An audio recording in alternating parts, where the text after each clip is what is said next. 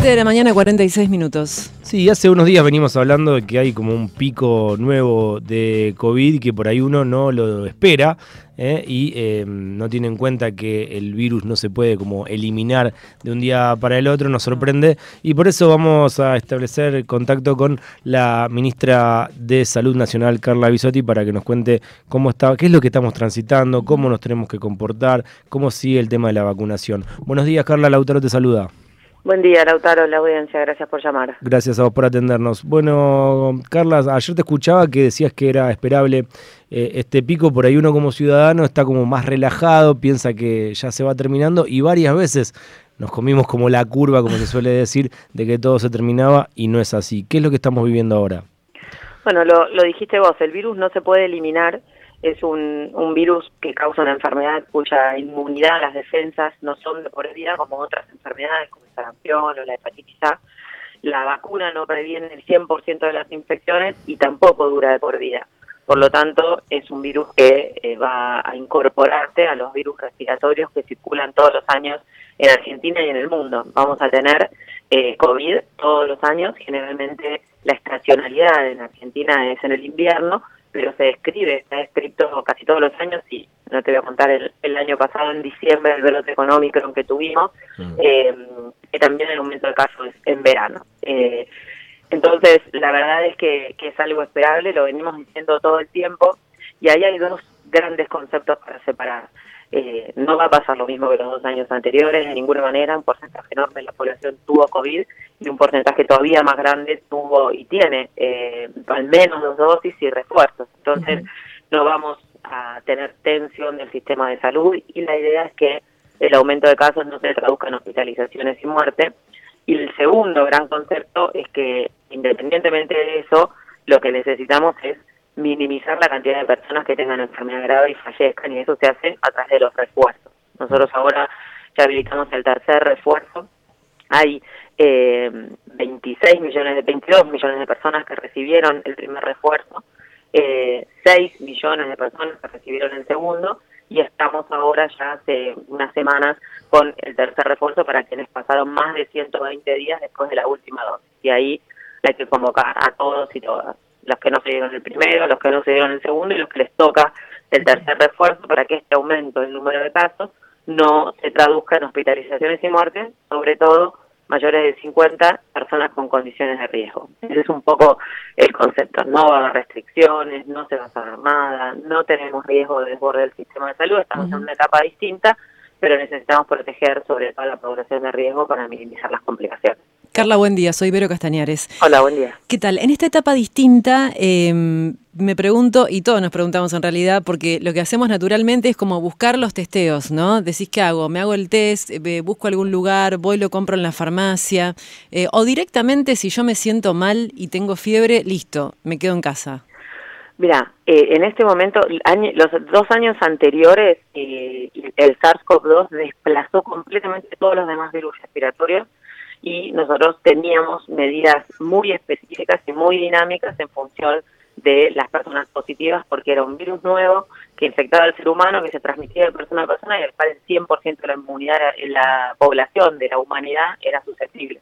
Entonces las medidas que se tomaron los años anteriores eran totalmente distintas a estas. Ahora tenemos circulación de todos los virus respiratorios, influenza A, B, respiratoria, adenovirus, metaneumovirus, neumovirus y SARS-CoV-2. De hecho, el SARS-CoV-2 no es predominante.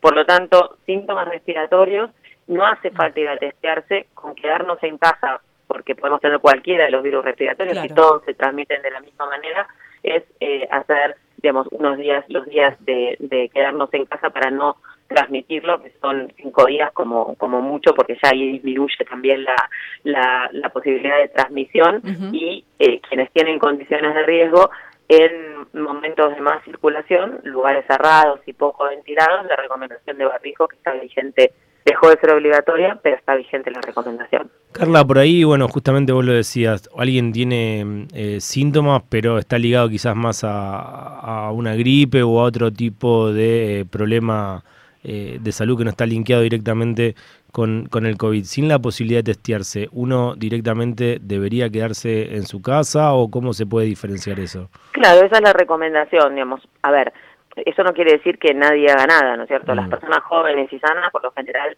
no, no hace falta que consulten y pueden eh, quedarse en el domicilio minimizando los contactos hasta que dejen de tener los síntomas mm. y por supuesto que las personas que tienen condiciones de riesgo consultar. No es que no se testea, lo que no se hace es esos testeos que se generaban porque generaban una conducta en particular que era un aislamiento primero por 14 días, después por 7, eh, cuando todavía no estaba la vacuna. Ahora con los porcentajes de vacunación que tenemos y sabiendo que no vamos a interrumpir la circulación de este virus ni ningún virus respiratorio como pasa con, con todos los demás, eh, lo que la recomendación es esa, tratar de minimizar el contacto. Mm. Por supuesto que la consulta y en relación a la consulta el personal de salud va a evaluar si tiene riesgo, porque no es que no se hace ningún testeo, hay unidades centinelas de vigilancia que testean a las personas con condiciones de riesgo, por supuesto que a todas las personas internadas, a mayores de 50 especialmente, y eh, con eso se sabe, por eso tenemos la cantidad, digamos, de casos y también tenemos la circulación de las variantes. Carla, y en relación con esto, si alguien tiene síntomas, eh, ¿hay algún respaldo o, qué tendrían que presentar con el tema del presentismo, en el trabajo y demás? Porque por ahí no depende solamente de la voluntad de uno. Claro. Bueno, ahí es, el, problema que, que también trasciende el, el tema sanitario exclusivamente eh, y pasa con, muchísimas otras enfermedades. La idea es que la recomendación del Estado Nacional, en consenso con todas las provincias, es que si alguien tiene síntomas respiratorios, haga ese aislamiento. No es un aislamiento de 14 días como antes, son mm. dos o tres días hasta que deja de tener síntomas, como sucede con el pedido de médico y, la, licencia por enfermedad mm. habitual. Sabemos que hay algún porcentaje de la población que tiene trabajos informales que le cuesta más generar eso o que si, si no trabaja no cobra. Y ahí empiezan, digamos, por ahí los problemas que exceden una recomendación estrictamente sanitaria de que sería lo ideal. Y es lo que pasa históricamente con, con la gripe, ¿no es cierto? Hay mucha gente con virus respiratorio que, que va a trabajar. Lo más importante de todo es que con los porcentajes de vacunación que tenemos, y si ahora podemos eh, estimular la vacunación con los refuerzos, aunque tengamos circulación del virus, no tengamos hospitalización sin muerte. Carla, buenos días. Acarita Sánchez te saluda. Eh, y me agarro un poquito de lo que acabas, lo último que acabas de decir respecto a la vacunación. ¿De qué manera se puede volver a concientizar o estimular el tema de la vacunación? Porque también mucha gente capaz eh, quedó, tengo dos vacunas y listo, o no sabe ahora a dónde concurrir para vacunarse. Eso me, me imagino que es de acuerdo a cada provincia, a cada municipio, pero están habilitadas las campañas de vacunación. Eso es seguro, así. Absolutamente. El lunes tuvimos Consejo Federal de Salud, donde todos los ministros y ministras eh, acordamos eh, que el mensaje del COFESA es, es este, convocar a las personas a recibir el refuerzo en todas las jurisdicciones, las 23 provincias y Ciudad de Buenos Aires, está abierta la demanda espontánea.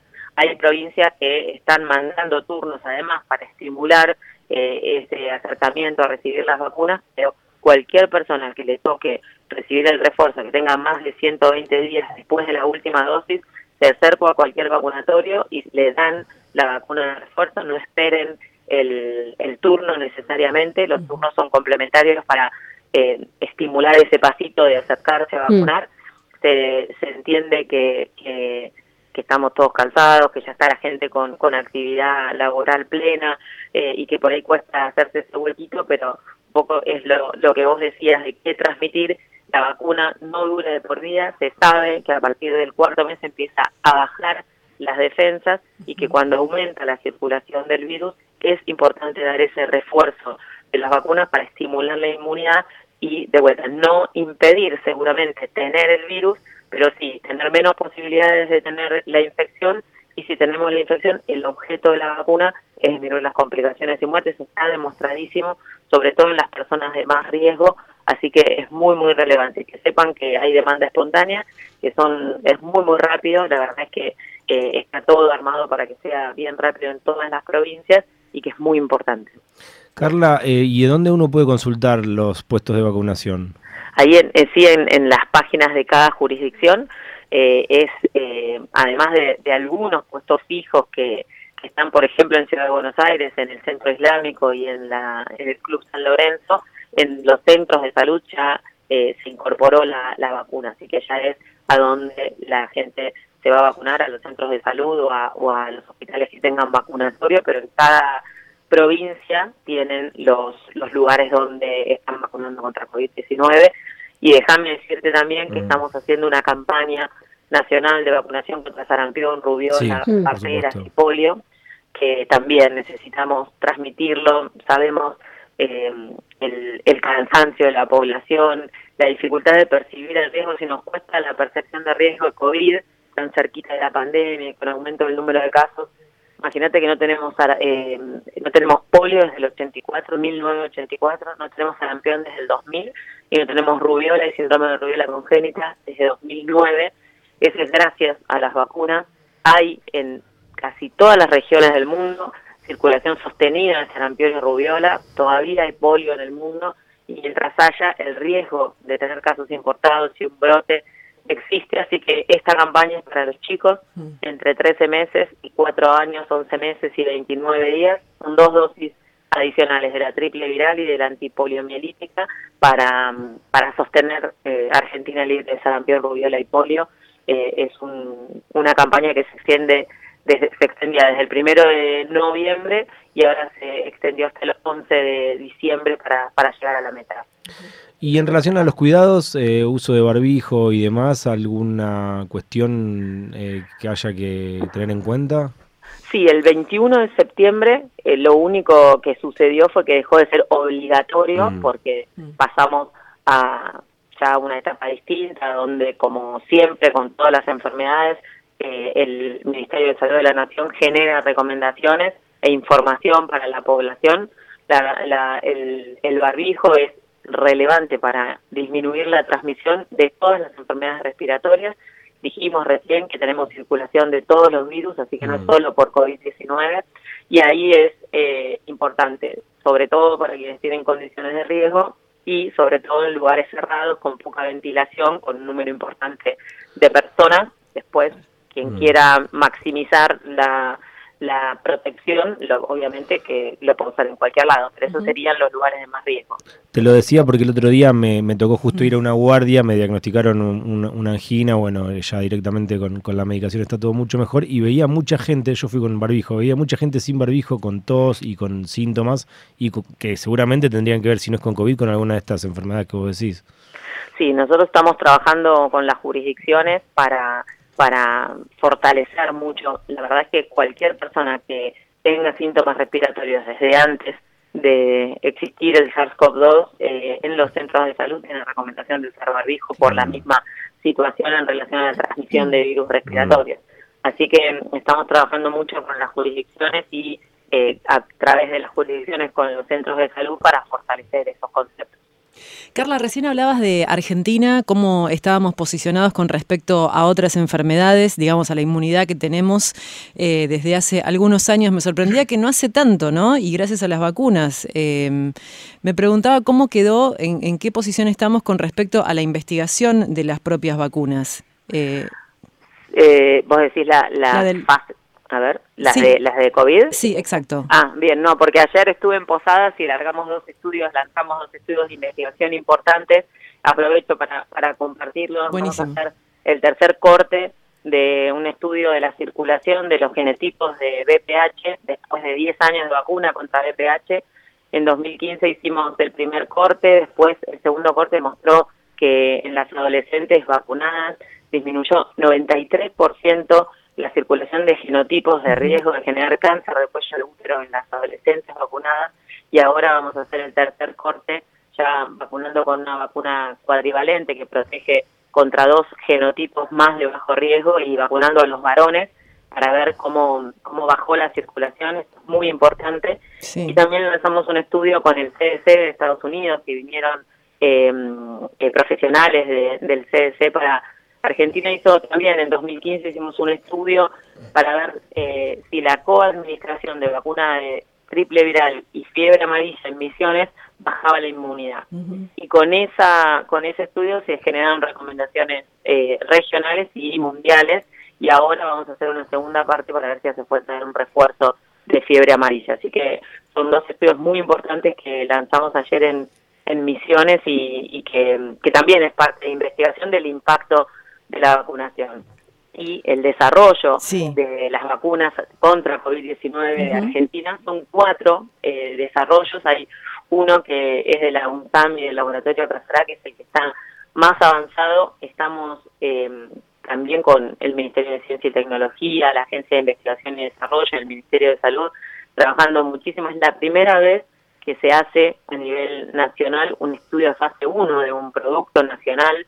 Eh, es muy, muy importante. Ya se presentó en el, el informe preliminar del fase 1 y se aprobó el fase 2-3 y estamos en, eh, está, está, perdón, está en, en el último tramo de aprobarse el fase 2-3 para empezar con el enrolamiento y poder eh, durante el año que viene definir si estamos en condiciones de, de, de registrar, digamos, una vacuna con, con todo el desarrollo argentino y ahí hay un montón de gente que dice pasaron tres años, pero lo que le decimos a esa gente es que todo ese camino que se hizo con esta vacuna, el trabajo de ANMAT, el trabajo de los investigadores, la, los ensayos clínicos de las fases preclínicas y de las fases clínicas, son un camino que deja para otras vacunas, para otras tecnologías, que es muy, muy importante que por primera vez en Argentina se haya generado este recorrido, por eso la decisión política de acompañarlo.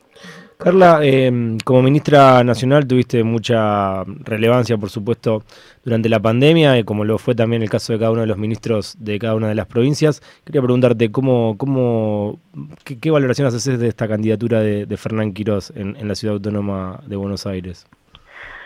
Eh, mira, muchos muchos ministros y ministras de salud de, de, las provincias han sido candidatos o candidatas a diputadas nacionales en las elecciones de medio término y en, en las, también para, para legisladores provinciales o legisladoras. La verdad es que la visibilidad ha sido muchísima de, de todos los ministros y ministras de salud y bueno, la decisión personal de, de, de pasar a otra etapa o a otra dimensión, ¿no es cierto?, de la gestión y de la salud al poder legislativo o a alguna algún, alguna candidatura en relación a, a jefe de gobierno. Es, es, una decisión personal que entiendo que debe haber sido difícil para alguien que viene del palo de la salud y que y que tiene que dar ese paso. La verdad es que mmm, me parece que es una decisión de vida y una decisión sobre todo cuando todavía falta un año de gestión, ¿no es cierto? Sí, bueno, se me venía a la mente eh, Daniel Goyán, que era está en la Cámara de Diputados claro, cuando, cuando, lo contabas. Sí. Bueno, Rosana Chala era ministra mm. de Salud de, de, Tucumán y está en la Cámara de Diputados, el ministro de Salud de, de Jujuy también es diputado mm. nacional, la ministra de Salud de Catamarca y de San Luis son legisladoras provinciales, la verdad que fueron muchos los ministros y las ministras que tuvieron esa exposición y, y, y, se presentaron alguna candidatura.